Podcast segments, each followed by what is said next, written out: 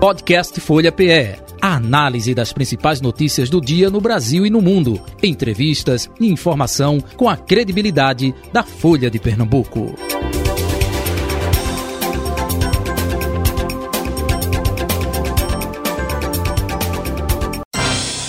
Folha Política. Deputado Joaquim Lira, deputado estadual do Partido Verde com a gente, representante de Vitória de Santo Antão e região aqui no estúdio da Rádio Folha FM. Deputado, muito bom dia, prazer recebê-lo. Seja bem-vindo aqui ao nosso estúdio, viu? Muito obrigado, quero agradecer demais a todos que fazem a Rádio Folha FM. Quero agradecer também a companhia e a parceria de você, Jota, e também já anunciando aqui você também não anunciou, mas eu quero também anunciar a presença de Carol aqui, todos que nos acompanham também pelas pelas mídias sociais da Rádio Folha FM. Carol Brito, bom dia, Carolzinha. Bom dia, Jota, bom dia a todos os ouvintes internautas que acompanham a Rádio Folha, um bom dia ao deputado. E, e, até aproveitando, deputada de Vitória de Santo Antão, Vitória de Santo Antão, que tem ainda né, é, um forte viés político, vários deputados da região. Eu me lembro que antigamente você tinha o deputado da sua cidade, né, representando ali o seu entorno. Hoje em dia não, é pulverizado cara do sertão tem voto aqui na capital pernambucana, região metropolitana, é, até faz gosto de dizer assim, não, eu fui votado em 184 municípios aqui de Pernambuco, enfim. É, Vitória tem algo peculiar, não é? é? Temos aí representantes literalmente lá com boa votação dentro da própria cidade. É um pouco disso, deputada? É, veja, Vitória, é como uma cidade polo naquela região, né, o sentimento de Vitória irradia toda uma região, por ser também uma cidade grande, né, do porte médio, né, aqui do nosso estado, ela é politi politicamente, posso dizer que ela é politizada. Né, desculpe a redundância, mas não impede que os colegas deputados que também representam a cidade da Vitória de Santo Antão possam ter votos em outras regiões, assim como eu sou votado no sertão do Pajeú, no Agreste Central, no Agreste Setentrional, no Agreste Meridional, é, aqui na região metropolitana, na Zona da Mata mas mi, o meu domicílio eleitoral uhum. e a minha residência é em Vitória de Santo Antão. De maneira que, e o maior percentual também de votação. E né? o maior percentual de votação, de, a minha principal base eleitoral. Né? Eu tive praticamente 14 mil votos na última eleição só em Vitória de Santo Antão. Uhum. É, de maneira que, em virtude disso que eu falei, pela importância e pela pujança da cidade, faz com que politicamente ela também com, é, entregue essas, essas representações, tanto na Assembleia Legislativa e agora na Câmara Federal. Né? Nós temos três representantes que a gente pode dizer diretamente ligados à vitória de Santo Antão na uhum. Assembleia Legislativa, e agora, pela primeira vez, a gente teve uma mulher que se elegeu, Isa, né? que é a deputada federal Isa Arruda, uhum. que se elegeu com praticamente uma com uma grande votação dos 100 mil votos que ela teve, cento e poucos mil votos, 30 mil votos, se eu não me engano, foi na cidade da Vitória de Santo Antão. De maneira que, politicamente, a gente pode dizer que Vitória, nos dias de hoje, assim como sempre foi, está sempre bem representada no cenário estadual e agora no cenário federal. Por que a escolha do Partido Verde, hein, deputada? A escolha do Partido Verde deve ser um, um convite do, do presidente é, deputado, hoje deputado federal, Clodoaldo Magalhães. Né? Eu era do Partido Social Democrático, o PSD, uhum. é, da, sob a, presidência do agora ministro André de Paula, e o partido não preocupou-se em montar chapa para disputa. É, o deputado André de Paula tinha a pretensão de se candidatar ao Senado Federal e na leitura do partido, as, a, as forças do partido deveriam centrar na ideia da candidatura de André ao Senado. Isso ficou muito claro, sem nenhuma mágoa. Eu era vice-presidente do partido, uhum. ajudei a fundar um partido. André, André é um grande amigo que tenho na vida pública. Torço muito por ele, torço muito pelo partido. De maneira que, naquela oportunidade, eu tive o convite por parte do deputado Clodoaldo Magalhães para ingressar nas fileiras do PV, que muito eh, me emocionou naquela oportunidade, porque havia convites de outros partidos, mas o viés eh, partidário no interior, isso é muito forte, uhum, uhum. principalmente no interior e na minha cidade. Historicamente, houve o convite por parte do então governador Paulo Câmara para que eu fosse para o PSB e eu tinha muitas dificuldades de entrar no PSB, porque em Vitória, historicamente, o PSB sempre foi o nosso adversário. Então, Perfeito. talvez o nosso eleitor não, entend, não, não, fosse entender o porquê o meu número começaria com 40. Né? Nada contra o partido, mas, é, inclusive, tenho muitas amizades com muitos quadros do PSB, mas isso teria algumas dificuldades, de maneira que quando chegou o convite por parte do deputado Clodoaldo Magalhães, eu fiquei muito emocionado e resolveu minha questão partidária. Naquela oportunidade ainda estava se aventando a possibilidade do PV se federar ou não, uhum. mas o PV estava disposto a montar é, chapa. E quando veio junto com a federação, com o PT e o PCdoB, isso facilitou mais ainda a montagem do partido pela votação que os outros partidos também traziam é, para, o, para a federação. Então, uhum terminou que deu certo. É, é, só aproveitando, viu, Carol, me permita, é importante para passar para o nosso ouvinte, até para situar o nosso ouvinte, o nosso internauta, o nosso espectador também. É, o senhor é filho do ex-prefeito Elias Lira, ex-deputado Elias Lira, né? Elias Lira teve uma trajetória é, mais ligada ao PMDB? Ao PFL. Ao PFL, PFL perdão, é. perdão, PFL. PFL de André de Paula, né, na e, ocasião. Historicamente, ele sempre teve uma ligação com, com o senador Marco Maciel e e Vitória votou, o nosso grupo político votou em André de Paula por cinco ou seis eleições pela indicação do Dr. Marco Maciel à época. Na ocasião, André de Paula era do próprio PFL e também isso. depois foi que migrou para o PSD. Isso, enfim, né? isso, isso. Então, explicado para o nosso ouvinte. Carol Brito. É, deputado, queria que o senhor explicasse um pouco para os nossos ouvintes é, como é que funciona essa questão dos processos de decisão da própria federação, porque são três partidos muito plurais tendo que decidir como se fossem um só. E como é que vocês tomam as decisões, principalmente ali na bancada? Porque o PT tem três deputados, o PV tem três e ainda tem o PCdoB com mais um deputado. Então, como é que vocês fazem aí para discutir as questões da federação? É, por incrível que pareça, Carol, muitas pessoas podem até é, não acreditar no que eu vou dizer agora, mas todas as decisões que nós tomamos agora, até agora, acertando ou errando, nós tomamos de comum acordo. A gente conversa, exercita muita paciência, exercita muito o poder de negociação e de conversa. Eu encontrei companheiros que eu não pensava que iria encontrar, pessoas muito dispostas a conversar, ao entendimento. Todas as decisões a gente tem feito com base no entendimento, na negociação. Isso tem dado muito certo, mesmo sendo partidos plurais, com pensamentos diferentes, uns mais extremistas, outros mais centra centralizados, é, que é o meu caso, por exemplo.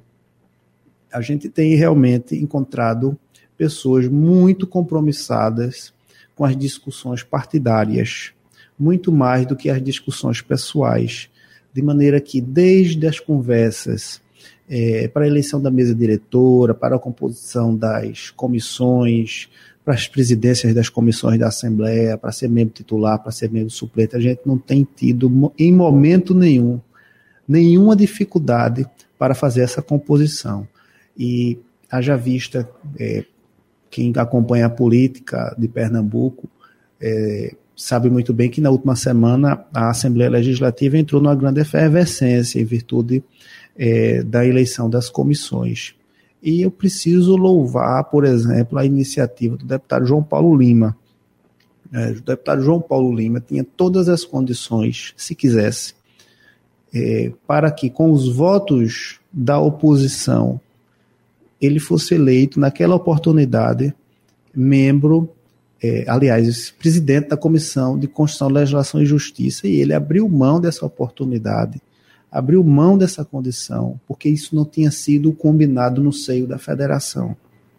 A gente não havia combinado este momento, esta oportunidade para o deputado, e quando chegou a ele, ele disse: Eu não posso aceitar, porque isso não foi o combinado lá na federação. Uhum. Então é nesse ponto, sabe, é nesse nível de negociação e de entrega que os deputados têm assim conversado muito no seio da federação e até agora a gente não tem encontrado nenhuma dificuldade. Espero que continue com esse clima por toda essa legislatura. O que se fala, principalmente nessa questão dessa decisão, né, da composição das comissões, é que houve inclusive uma pressão até da nacional do PT é, nos deputados do partido, né? Então isso acaba interferindo um pouco essa relação da bancada ou não? Não, porque é, mesmo que as, as, os representantes superiores, né, deputados federais, senadores, enfim, a, a própria presidência do Partido Nacional é, tenha um sentimento e, e consiga reverberar isso para a sua bancada, mas quando pela negociação e pela conversa também se coloca outro viés político, isso é por demais entendido. E aconteceram alguns pedidos, aconteceram é, alguns pontualmente algumas questões foram discutidas e a decisão dos deputados parlamentares prevaleceu em virtude de deles estarem diretamente negociando com os, os outros membros da federação, mas também com os, os deputados dos outros partidos. Então isso ficou tranquilo e pacificado e a gente terminou que, que coincidiu com, com as respostas que a gente estava querendo naquela oportunidade. A oposição acusou bastante o Palácio de interferir nesse processo de decisão das comissões. Né? Houve algum tipo de pressão do Palácio de interferência na federação? Não. O que houve naquela oportunidade foi que a governadora é, sensibilizou muitos deputados, inclusive a maioria dos deputados da federação, falando da importância de ter deputados aliados no comando dessas comissões. Veja, as três principais comissões da Assembleia, a Comissão de Constituição, Legislação e Justiça, a Comissão de Administração e a Comissão de Finança, historicamente sempre são é, comandadas por aliados é, da governadora. E olhe que eu não posso lhe dizer que eu sou aliado de primeira hora da governadora. Sempre tive um carinho muito grande e respeito tanto por ela quanto pela vice-governadora Priscila Krause, porque exerci mandato de deputado estadual junto com as duas, tanto com a governadora Raquel quanto com a vice-governadora Priscila. Então a gente tem uma certa empatia, podemos dizer. Então naquela oportunidade, é, ela vislumbrou, ela e assim como os deputados da base governista, vislumbrou que para a comissão da administração, por eu já ter convivido com ela e por já ter uma certa experiência dentro da casa, pequena experiência, mas que não deve ser desprezada, ela entendeu que eu deveria, é, junto com a sua base política, é, ocupar aquele espaço. Então, historicamente, sempre houve em todos os governos, se for puxar os últimos governos do PSB, os últimos 16 anos, historicamente, é, só para falar nesses últimos 16 anos, essas três primeiras comissões foram ocupadas por aliados do governo. Então, assim, a oposição sempre vai falar independente de quem seja o governo, porque nos próximos quatro anos será a governadora Raquel Lira. Ela tem direito à reeleição ou não, não sei se ela vai ser candidata à reeleição, não sei se ela vai se reeleger, mas certamente quem for o próximo governador vai querer também fazer as três primeiras comissões, os seus aliados, e a oposição também vai falar. É normal do processo, do processo democrático, é normal é, dentro de uma casa legislativa isso acontecer. E o senhor falou é, que vai assumir essa missão bastante importante, né, que é de presidir a comissão de administração, uma das três principais da casa, e já com também essa missão de ter que destravar mais de 300 projetos que estão parados na casa, né? Como é que o senhor vai fazer aí? Vai ter algum tipo de força-tarefa para tentar acelerar essas votações? Certamente, veja, Carol, é, eu exerci dois mandatos como deputado, né? Estou iniciando o terceiro mandato. É, dos dois mandatos que eu ocupei, que são, que são oito anos, eu fui durante seis anos vice-presidente da Comissão de Administração Pública. Então eu já sei mais ou menos aquela comissão como é que funciona, como as coisas devem andar. A gente tem 305 projetos a serem distribuídos, todos oriundos dos próprios parlamentares, nenhum da Defensoria, nenhum do Ministério Público, nem do Tribunal de Contas, nem do Governo do Estado só se vão chegar essa semana, né, a partir de hoje. Mas a gente tem 305 projetos a serem distribuídos. A gente vai fazer isso amanhã. Estou contando muito com a parceria e com a ajuda dos membros da comissão que certamente estarão presentes amanhã na nossa primeira reunião, que não haverá discussão de projetos, porque a gente não vai discutir ainda o que, vai, o que ainda vai ser distribuído. Né? A gente vai distribuir amanhã e eu quero ver se a gente já consegue, é, na próxima reunião de amanhã, 8, certamente, tudo indica, a gente já começar a fazer discussões e também é, aprovações ou rejeições desses projetos. Né? Até porque o plenário também precisa funcionar com projetos, com discussões desses projetos.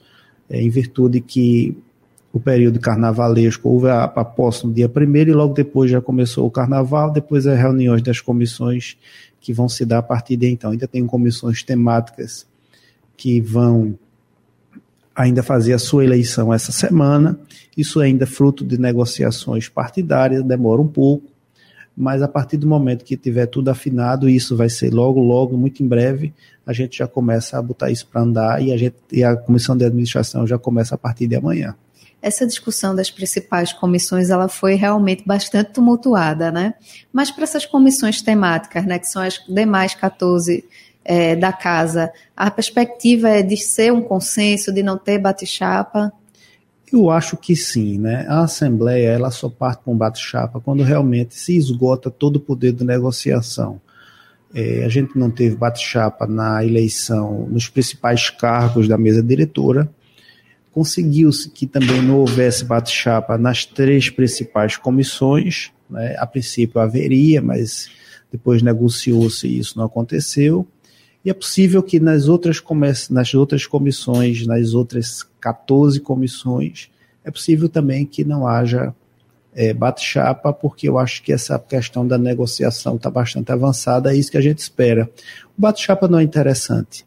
Pra, não é interessante para ninguém, muito menos para casa. Né? Não é interessante que a gente tenha ânimos acirrados. A gente tem que estar tá muito animado e acirrado é para trabalhar para o povo de Pernambuco mas eu acho que dentro da casa os ânimos devem estar serenados e aqui a gente consiga fazer uma boa uma boa legislatura.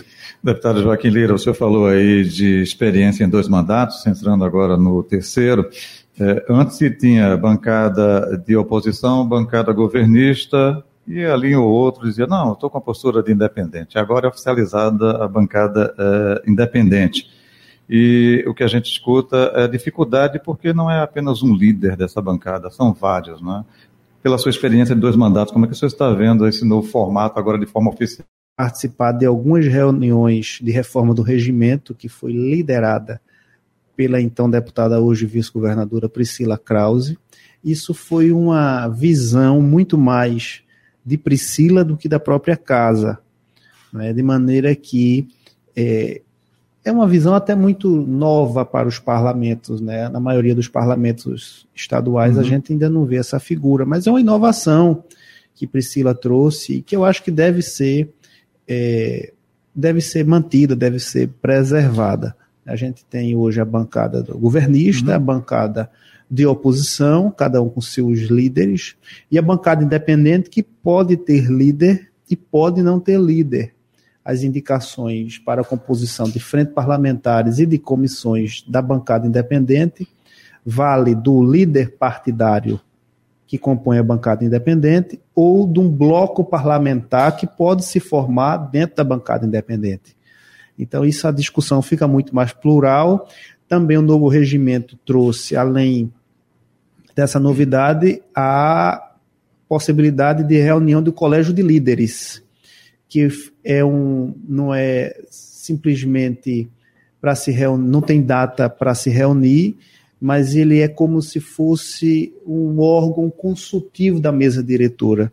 Sempre que possível, o presidente pode convocar o colégio de líderes para tomar algumas decisões. Certo que as decisões é da presidência e da mesa diretora, uhum. mas o colégio de líderes, sempre que convocado, ele deve se reunir como sendo para um órgão consultivo por parte da, da mesa diretora, especialmente o presidente. É isso que contempla o novo regimento. Agora, deputado, o que se fala é sobre essa novidade da bancada independente, que ela tumultuou um pouco aí os processos de discussão, principalmente das comissões, né?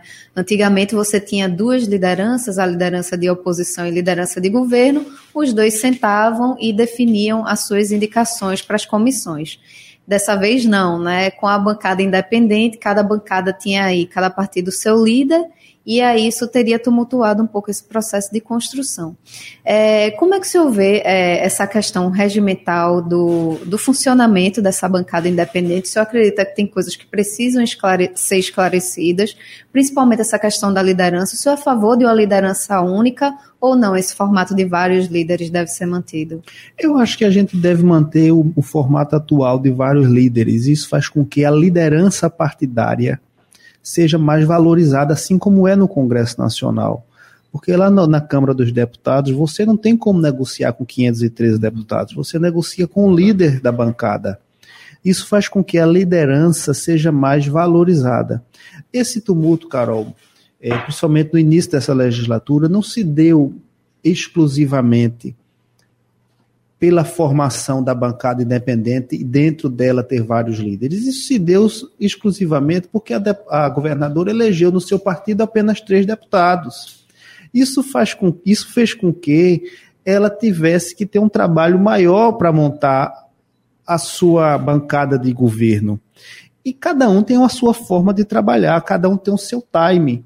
Né? A governadora preocupou-se muito mais no início do governo em dar conta das coisas da gestão do que do pensamento de formar essa base governista. Quando ela se viu que tinha que dar conta disso, ela estava em cima das, das, decis... das votações importantes. Isso fez com que com ela o que ela precisasse é, cuidar ao longo do tempo, isso fez com que ela precisasse cuidar numa semana, e meio, na metade de uma semana. Então, eu não estou criticando a governadora porque ela cuidou tardiamente disso, ao meu ver. Cada um tem sua forma de trabalhar e o seu time, repito. Mas eu acho que ela poder, isso poderia ter sido menos tensionado se o governo tivesse partido para cima e visto com os deputados quem, quem seria realmente governista, oposicionista ou independente. Isso ficou relegado a segundo plano, mas quando precisou, foi em cima da hora. E aí ela teve que fazer as suas manobras políticas para poder não perder a presidência, por exemplo, das três primeiras comissões. O senhor vê o governo com essa base governista hoje mais sólida ou ainda ela vai ficar muito dependente das negociações com a bancada independente, que é a maior da casa? Olha, ela hoje tem uma base governista eu posso dizer, sólida, mas em números ela ainda precisa ter uma base muito maior, porque quando precisar, por exemplo, de uma votação de quórum qualificado, eu acho que ela ainda não tem esse número nos dias de hoje. Ela precisa negociar mais, ela precisa é, sentar e conversar mais com os deputados que pretendem fazer base, parte da base governista, mas precisam ouvir, precisam que sejam ouvidos seus anseios locais, as suas dificuldades na política local de cada município. Fazendo isso, certamente eu vejo que tem muito deputado querendo ajudar o governo, independente de ser oposição, de ser governista ou de ser independente da base da, da base independente da Assembleia. Mas é, em números absolutos, o governo ainda precisa trabalhar muito para ter é, a grande maioria, a ampla maioria da Assembleia Legislativa, como teve os últimos governos de Pernambuco, que tinha uma grande maioria governista e uma oposição é, pequena. Mas também porque os governos anteriores, além de fazer esse exercício, é, o governador Paulo Câmara, por exemplo, na sua eleição de 2014, na sua reeleição de 2018, ela elegeu uma ampla maioria. Então, ao contrário da governadora Raquel Lira, que no PSDB só elegeu três deputados, três deputados estaduais.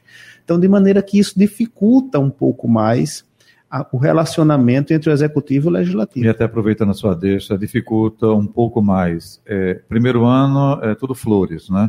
Segundo ano tem uma eleição municipal. Isso pode se complicar também a partir do próximo ano? Ah, certamente. Eu não digo nem que o primeiro ano tudo são flores, né? Primeiros meses. Os primeiros meses, eu nem digo que são, sabe, Jota? Porque existe, existe aqueles, aqueles 100 primeiros dias que são emblemáticos, né? Que as pessoas sempre se recordam para fazer comparação com o executivo que saiu e o executivo que entrou. Verdade. Por exemplo, né? mas o crédito de confiança que é dado à governadora é muito grande. Ela tem exercido isso com muita maestria, mas é preciso que a classe política vocês sabem muito bem que vocês acompanham política há bastante tempo, vocês sabem que a classe política ela muda de ela, ela muda conforme muda o vento. Então é preciso que ela sinta muita segurança, que ela seja bastante atendida. E quando eu digo ser atendida, não é que seus pedidos sejam atendidos, mas ser atendido, inclusive, para dizer não. Isso faz parte do processo democrático. É? E a governadora tem ouvido, tem ouvido muitos. Eu quero lhe dizer e quero registrar que nesses três primeiros meses de governo eu já tive com a governadora aí umas três ou quatro vezes a convite dela para se discutir, para conversar. Mas é convite, como ela gosta de dizer, é, não é só para tirar foto ou é convite que acaba resolvendo as demandas de vocês? Veja, eu não posso dizer que ainda não resolveu demandas minhas porque eu ainda não as levei. Eu ainda não levei as demandas porque eu estava precisando que ela sentasse, tomasse pé da situação. A gente sabe que a transição foi muito curta em virtude dela ter sido eleita no segundo turno. Isso já diminui o tempo de transição. Ela foi. É, a eleição se deu é, por muitas questiúnculas e eu estava esperando ela tomar pé. Eu também assumi o terceiro mandato para que eu fui eleito. Né? Houveram agora as negociações sobre as comissões e de maneira que agora sim eu vou levar os pedidos à governadora. Aí só depois disso eu posso lhe dizer se foi somente para tirar foto ou se foi para resolver. Ficaremos na guarda aqui, vamos perguntar depois a ele. ok. É, deputado, muito obrigado pela sua vinda e participação. Sucesso aí nessa terceira, é, terceiro mandato, né, seu na Assembleia Legislativa. Conta com a gente aqui, enfim. Saúde e paz, até um próximo encontro.